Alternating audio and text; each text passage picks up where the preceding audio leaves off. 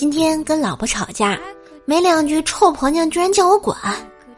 当时我就怒了，大吼道：“这房子里所有的东西都是我的，凭什么叫我滚？”这时候，只见老婆摸着六个月大的肚子，冷冷的冒出一句：“哼，未必吧。”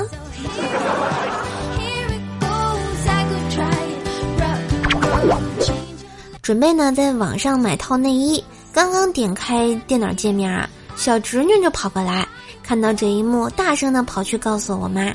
奶奶、姑姑在看不穿衣服的电影，然后凭我怎么解释，家里人就是不信。第二天，媒人居然排着队上门给我介绍男朋友呀！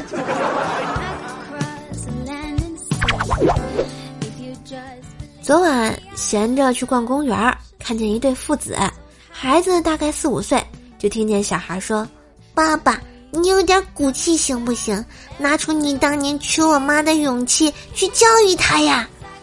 我们现在也不会被赶出来了呀！